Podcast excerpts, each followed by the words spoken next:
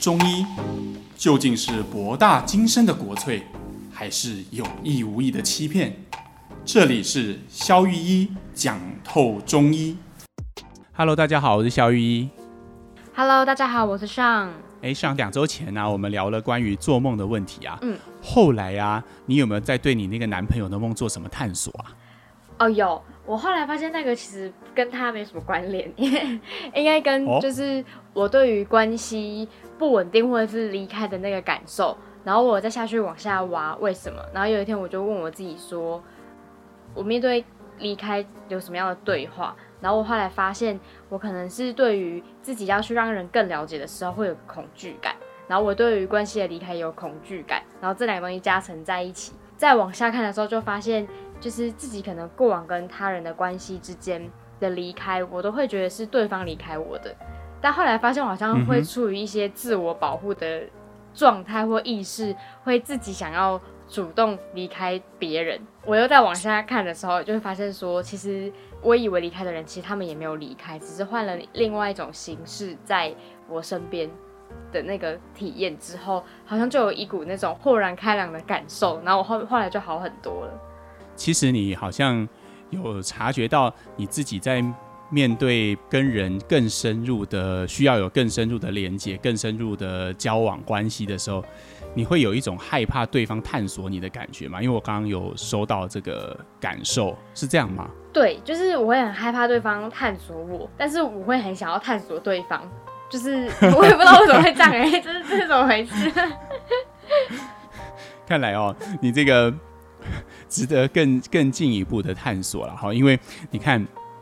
像这个是在你探索之前啊，你都没有察觉到的事情嘛。对，那这些也可能是我们上次讲的，就是被你的意识没有厘清的内容，没有理解的内容，好、没有接纳内容，它压抑到潜意识里面。嗯，上次我们承诺观众说，如果呃这些这些东西，呃，如果我们用到中医上，它到底会有什么样的感觉？哈、嗯，然后啊或者说它到底代表什么样的意思？好，那我记得哈，以前呃十几年前我们在那个呃还在上学的时候，嗯，那时候大家都觉得很困惑的一个万年的问题是这样了哈，有两种药，一个叫做柴胡，柴胡一，个叫做半夏，嗯，半夏，然后它各自带领的一大群处方这样子哈，那就好像两类的药，诶，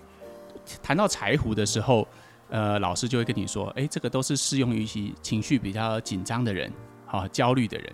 嗯，啊，谈到半夏的人，半夏的时候，呃，这味药的时候，诶，老师也说这个也是适合这个情绪比较容易激动的人，好、比较容易紧张的。我想说，那它的差别到底是什么？嗯，从从十几年前我就有这个疑问，然后你翻任何的古书，诶，大概能够看到的资料，大概也是这样。所以，诶，有些人你就是会用某些特定的情境，你可能就是会用一些柴胡的东西，就像小柴胡汤啦、四逆散啊、大柴胡汤。可是有些情境，你又得用呃半夏厚朴汤，就我刚刚提半夏那一类的处方，和温胆汤之类的。那你就会觉得，那到底它的区别是什么？那一直到啊，呃，我们呃我自己接触心理学，然后上次跟大家谈了很多梦之后，我才发现说，原来这个东西是可以有一个很很好的连接的。哦，你说透过梦境之类的，然后去看这个人他做了什么样的梦，然后来看他是柴胡戏还是半夏戏吗？ 哦，对对对对对，我很喜欢柴胡戏和半夏戏这个名字 哈，我们就用继续沿用这个名字啊。比如好好说，好， 呃，我认为压抑的，哦，一句话的结论就是压抑的嗯都属于柴胡戏，嗯，不压抑的都属于半夏戏，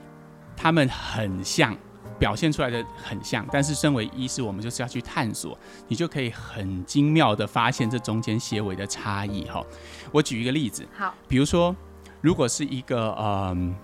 呃刚生完小孩的妈妈，刚生完小孩妈妈不是都会产后忧郁吗？对，就是因为一方面要照顾小孩，二方面他们不太能够适应他的这呃身个体，新的这个角色，然后还要喂母乳啊，哦嗯还有很多哦重回到职场之后的一些焦虑啊，哈、嗯所以很多时候在这个时候，这些妈妈都会产生了忧郁，好、情绪低下，好、掉发，哎，晚上都睡不太好，然后一直不断的做梦，哎，这个是柴胡戏还是半夏戏？这个应该，等一下我我想想，好，你说他表现的很明显吗？对啊，因为我刚刚描述其实就是一个非常嗯、标准的一个 picture 哈，就是在产后之后容易出现的一个妇女的类型。就是半夏吧，因为它很明显啊。还是哦，不是哦，不是这样看的，它是柴胡。哎、我为跟你什说么为什么哈，好，我跟你说为什么？你看哈，柴胡通常你要抓的就是有压抑的内容。嗯，在这个我刚举的这个标准病人的例子里面，他有压抑吗？有啊，比如说他可能在亲密关系之之上没有办法回到跟之前夫妻间的那么的亲密，他可能要处理一些跟婆婆的问题，哦。哦，天哪，他可能他要当一个好妈妈，嗯要当一个好太太，可是他同时也想成为自己。嗯，可是，在现实环境中又不被允许。你可以想象，在这种情境里面是有很多压抑的哈。这是第一个，从推论的角度来看。嗯，第二个，从梦的角度来看，一个人只要会做梦，回到我们两周前讲的，嗯他就有在压抑，因为只有被压抑的内容才会被挤到梦境当中。所以，如果他梦境的情绪张力越强烈，就代表说，其实他压抑的能量就越强。可是如就是你刚刚有讲到说他会做梦，然后越压抑张力越强，嗯那那难道会有不做梦的状态 吗？哦，会啊，会哦，会哦。好，所以你看哦，如果这样子表现出来都一样是焦虑，都一样是紧张，对不对？但是我们判断它是柴胡系。好，那我讲一个你说不做梦的情情况。好，呃，以前啊，我在当学生的时候跟过一个很有名的主任，他是针灸大师。嗯，他有一个病人非常特别哈、我我每次都跟他门诊，我都很期待那个病人来，因为实在太好笑。我那时候只觉得好笑了，没有觉得有什么特别，但是我就觉得很好笑。嗯，就那病人被那个老师称为所谓的针感人，就是只要一旦哈，嗯比如他从他的手上的某一个经络下针，比如我们拿大肠经的合谷穴来说好了，一旦下针之后，那个病人他就会沿着合谷呃沿着大肠经的方向跟经络的走向，他就有明显的传感感，他身体就会开始震颤，哦，好酷，然后就会麻，然后就说哦，我现在已经窜到哪里了啊，现在又窜到哪里，然后现在窜到头上这样，然后他讲的真的跟书上的那个穴位就是一模的一那个样，走向一模一样。嗯对我以前都觉得他是笑哎、 我们同学也觉得他是笑、欸， 但是老师很喜欢他。 为什么那为什么？嗯但是你看哈、我记得那个时候有一个细节，就是那老师有问那个患者，哎、你平常有在做梦吗？患者就回答，哦，我从来没有做过梦。怎么可能？哎、对，说得好。然后那个老师就说，回头跟我们几个学生讲完这件事的时候，跟诊有两三个人，他讲了一句我一辈子都很难忘的忘呃的话，他说这叫做真人无梦。哎、这句话我记了很久，但是我永远都一直都没有办法体会哈，什么叫做真人无梦啊哈。后来我从心理学角度，我终于理解了。你看哈，一个人如果能够充分的抒发他的感觉，而不畏惧这个世界上对他的看法，也就是完全不在意对方的评价系统的时候，嗯他不会在意说，当他描述说他这些传感的感觉出来，我们会把他当神经病，别人会觉得他很奇怪。还有其他床病人，他就自己一个人在那边丢，他会很奇怪。哦那但是一个人一旦能够这么充分的表达自己，他潜意识里怎么会有什么内容呢？哦，你看，这跟刚刚那个太呃呃呃呃产后忧郁的太太是不是一个很强烈的极端？对，我要当一个好妈妈，我要符合一个好妈妈的框架，一个好妻子的框架，一个好媳妇的框架。嗯可是我自己呢，就被缩小在很窄的空间。就很我要完成压的抑嗯梦想呢，我的事业呢，我自己的人生呢？难道我的人生就剩下喂母奶吗？天哪，这这那这讲完有点，为什么我有点觉得有点惨？对，但是这么是，其实这在产后非常常见，所以很多女生在这个时候情绪是非常非常差的哈。嗯那这种压抑感就会造成你的潜意识内容非常多，所以容易在这个时候身体会反噬你，出现一些很不舒服的症状。嗯，各位如果对这一段有兴趣，可以听我们两周前的节目，我们有一些对于这个潜意识的看法，我们在这边不再复述哈。嗯我们这次集中在柴胡系跟和半夏系的差别半夏系。那对这个很明显就是柴胡系，因为这些这些太太们非常的压抑。可是你看，反过来看那个老师的病人，他哪有什么压抑？他感觉到什么就讲什么哈。对，那我们再举一个不是那么恰当的例子，但是我认为，呃，也是一个很好的例子哈。嗯比如说，我不知道你有没有听过精神分裂症，有有有，那个前阵子之前有一阵子那个电视节目很爱演精神分裂症，哎，怎么他们都怎么演？哎、我记得那时候我是看那个电影，什么二十四哦个比例，哈哈哈，然后他就是会突然整个人长不一样啊，然后彼此人格之间可能会有认识，然后好像可以聊天嗯哼，然后他好像可能对，有一些情境出来，或者是某一个人格感受到他被压迫还怎么样的时候，或者是他某一个人格感受到不舒服的时候，他就会自己可能保护机制吧，我我不确定，反正他就会自己切换嗯成另外一个人格这样。然后那个二十四个比例就是有好像二十四个人格，然嗯后、哼哼哼可。是那部电影蛮恐怖的，我跟你说哈，其实你讲到一个重点，其实，在临床上哈，我是说精神医学上哈，就是只要你有呃幻视，好、嗯幻听这种幻觉，嗯，好、那基本上，因为你刚刚讲的多重人格有二十四个比例，嗯其实他就是指说他自己认为他是别人嘛，对然后一下又认为他是第三个人嘛，那这种其实就是某种程度的幻觉，好、或者是会看到什么东西，像你刚刚提到可以对话，对就代表他有听到什么声音嘛，对，哦，那他有看到什么人，可实际上那个人并不在那里，嗯，那其实那个就是幻视嘛，哈、那你看哦，根据研究，精神分裂症的患者从不做梦。为什么？你看，精神分裂症的患者有压抑吗？没有啊，他觉得他是耶稣的时候就是耶稣啊，他觉得他是上帝就是上帝啊，他觉得他是第三号比例就是第三号，他觉得他是八号就是八号，他哪里有来的压抑？所以，所以精神分裂症的人，他在睡觉的时候，他的本体是不会做梦的。可是他难道他不对会有因为一个人格在睡觉吗？不会不会，你看他其实精神分裂症的本质就是他完全无法区分现实和梦境。嗯，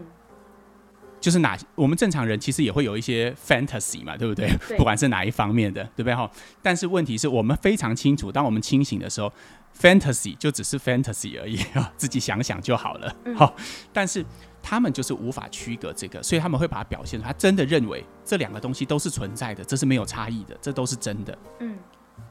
所以他们就等于我们可以说他们分不清楚真实和梦境，我们也可以说他们是分不清楚意识和潜意识，他们的守门员彻底的罢工了，哦，所以他们也进入了所谓的真人无梦状态。懂，就哦，只是它是病理性的，懂，就对是随对时对。随地、随时随地就是完全的释放。所以你看，通常反过来，像忧郁症或者是重郁症的患者，嗯，他们的梦境都很多，而且张力都很强。有些患者甚至会跟我说，哦，他们都会从睡梦当中惊醒，好、那个梦境之强烈，嗯每天都有好多人在看着他，嗯，可是反过来，我们刚刚提到的那两个极端，不管是老师的经络人，还是精神分裂症的例子，都告诉我们，一旦这条线好、模糊的时候，也是很可怕的。嗯，因为这边趁机做一个澄清哈，因为之前我们提过很多哦，压抑把呃呃把意识里面不能处理的内容压抑到潜意识里，好、有很多心理内容的人会很不健康，嗯会有很多呃皮肤上的表现啦、睡眠上的表现啦、甚至梦境上的表现。对哦，那我们好像都觉得另外一个反面很棒。就是如果我没有压抑任何内容，做自己，那是不是太太完没美有，了一件这事？不是二你元看对立。对，但是其实你会发现，它并不是一个二元对立。我很喜欢这个词哈、嗯很多人觉得，哎，这个不好，所以它的反面一定就很好，真的吗？当你真的进入真人无梦的境界，我觉得那是会，那会是另外一种灾难，而且它的带来的灾难感，可能比另外一个极端还要更大。 嗯，那像刚刚医师你提到那个类似半下系嘞，半下系的人他是是怎么样跟柴胡系做区分？哦，就是我们刚刚提到这两类的极端啊，通常嗯，如果一个患者他的压抑感很重，我们就会用柴胡系，像刚刚产后的那种呃妈妈们，我最常用的，比如说我相信一般中医是很常用的，比如像嘉惠逍遥散，那像我自己会依据体质选择四逆散、柴胡加龙骨牡蛎汤、大柴胡汤，反正都是跟柴胡有关啦哈，嗯就是用柴胡带头的一类系的处方。嗯那另外一类，像刚刚那个经络人，或者是有临床上有一种病人哈，经络人是比较少见啊，临床上比较常见的是，一进来患者坐在你面前，他就跟你说：“医生啊，我跟你说哈，我去做过了各种检查，嗯我就是找不出我身上有什么毛病。可是我跟你讲，我那个喉咙哈，就是我就觉得里面有痰，好像蚂蚁在爬哈，好像有东西梗在那里，然后我吐不出来，嗯也吞不下去，嗯然后觉得很不舒服，然后我随时都会觉得我身上有蚂蚁的虫在爬。你看哦，他边在描述，我们如果跳开他所描述的内容，我们不要想虫在爬要用什么处方，呃，喉咙痒要用什么处方，然后呃那种特别的感觉，他有一些什么左边痛右边不痛，然后什么不对称感，睡的时候觉得骨盆一高一低什么的，反正你跳开这些奇奇怪怪的内容之后，你会发现。他就是很在意他身上的感觉，而且他会把他身上的感官无限的放大，哦，那这个就是半夏系的特征，因为它过度表达了他的感官，嗯，而且他会认为他的感官只要有异常，就一定是真的有真问的题。，嗯，对，那就是我们刚刚讲，这就是半夏系。那的确是蛮不一样的方向。哦，如果我们不去做中间这个区分，你会觉得这两种，呃，我们讲的不太好听，这两种看起来都很焦虑啊。对哦或者是有一些医师很常用的语叫这两种人病人都很 psyche 啊，psyche 的意思就是有一些精精神异常的特质。嗯，就都很紧张，都很焦虑。可是其实你仔细去区分，这其实是在两个极端的事，它完全不一样。对，一一个是把感受放很大，一个是把感受压抑的很深。没错， 没错。好，那因为这是以中医来说嘛，那如果以西医，比如说他吃一些安眠药啊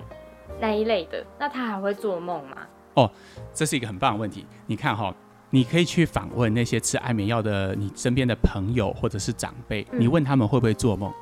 百分之两千是会，而且吃完安眠药之后做的梦一定会比还没吃药之前更精彩。哈、如果你的安眠药的剂量对更精彩哈、那如果你吃的是比较高阶的安眠药，所以高阶不是高级哦，是指比较高剂量强的，嗯比如说像斯迪诺斯那样子的安眠药哈、它的副作用在那个药物榜单上面就写了梦游。会梦游？对，嗯为那为什么呢？为什么？因为其实不管是 BZD 的类类的药物，还是安眠药、镇静剂这些东西，它其实都是强迫的让你关机的概念。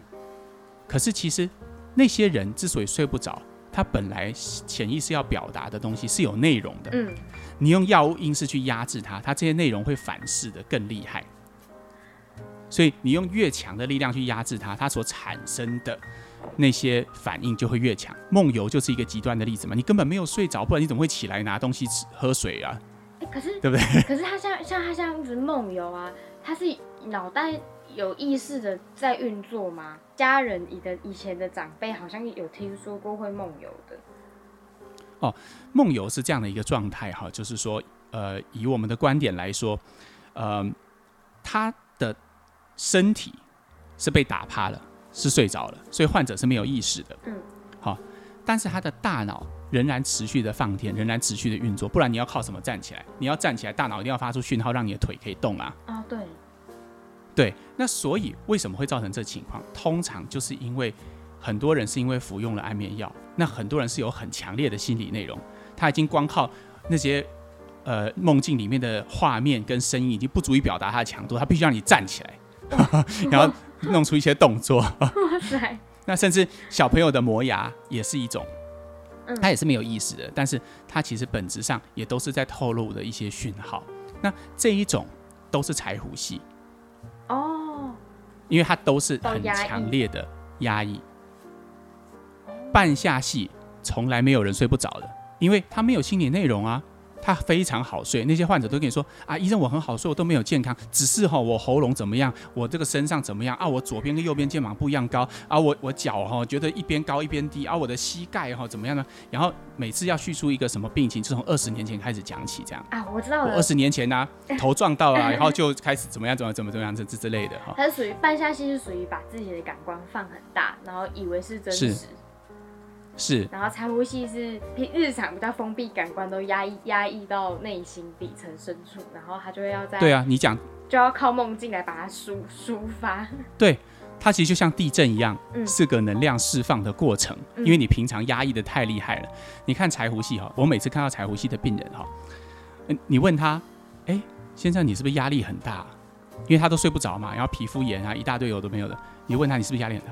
没有啊，我都没有压力，我是个时间控管很好的，我对自己要求都很严格。光这几句我就开药了，超压抑我根本没有在，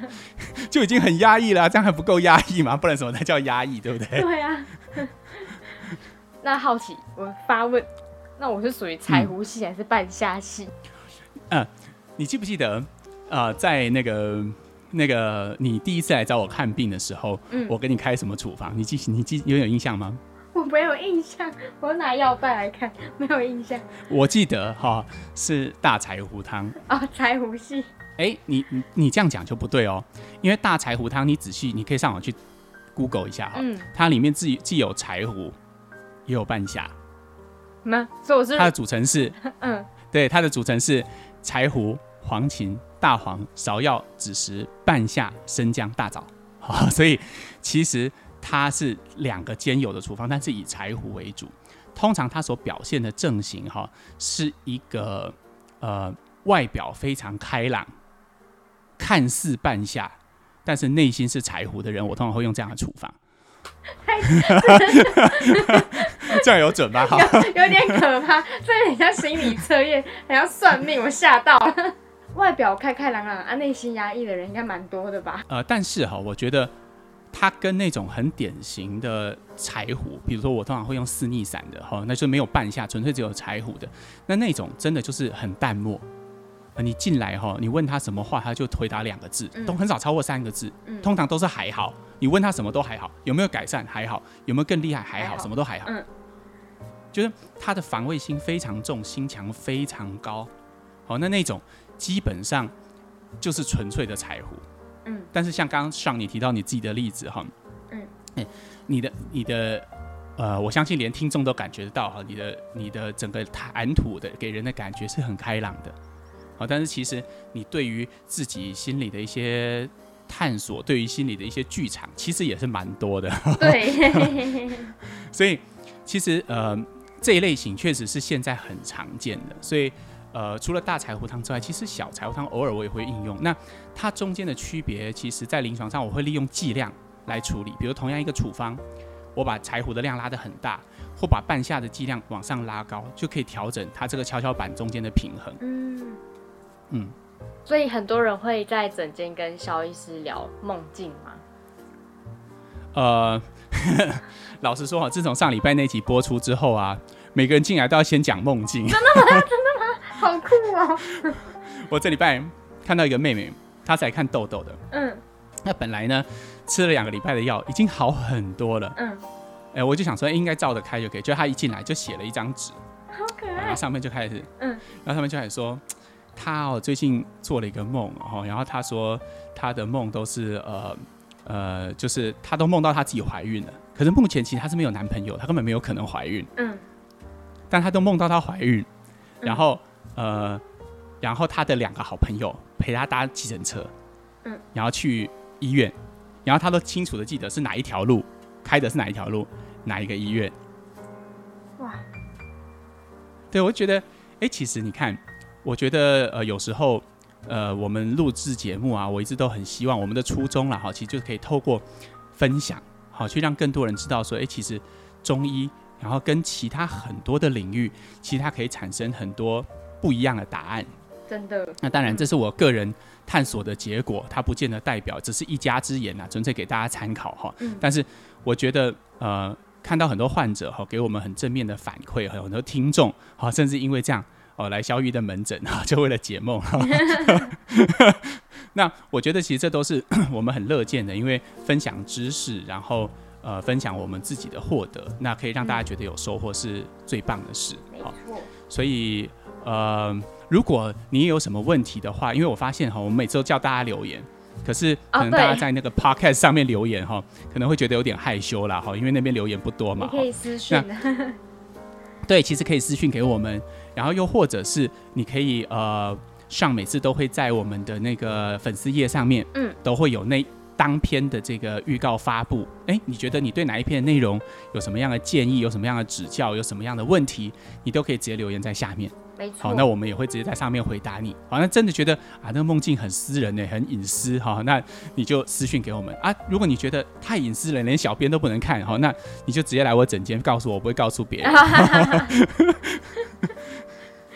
好，没错没错，因为其实看大家呃，感觉收听的那个幅度有往上，就是那个回馈呢，就呃，好想要知道大家的回馈，因为还是想要知道说大家啊还有哪些主题是大家想要知道的。对，我们已经拓展到梦境了，可能会往往另外其他大家没想过的地方继续拓展。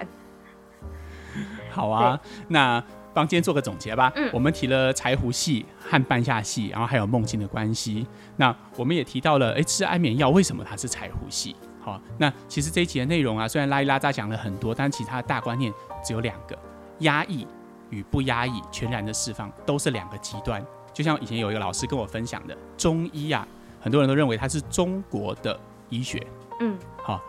大家都这样想嘛，嗯跟西医是互相对照的嘛。对那个老师的洞见是，他觉得中医的中不是中国的中，而是中庸的中。哦他的哲学就是，任何一切过与不及都不好， ，balance，过度的压抑嗯，柴胡戏是一个极端，过度的压抑，半夏戏更是另外一个极端。对，最好的路线是，我们能够在很多场域充分的表达自己的情绪，但是同时，我们又能够把意识和潜意识、现实和梦境当中的区分是非常清楚的。那这样对我们的生活才是最有利的。嗯，好啊，那我们今天就跟大家聊到这边，我们下次再见喽，好，拜拜拜拜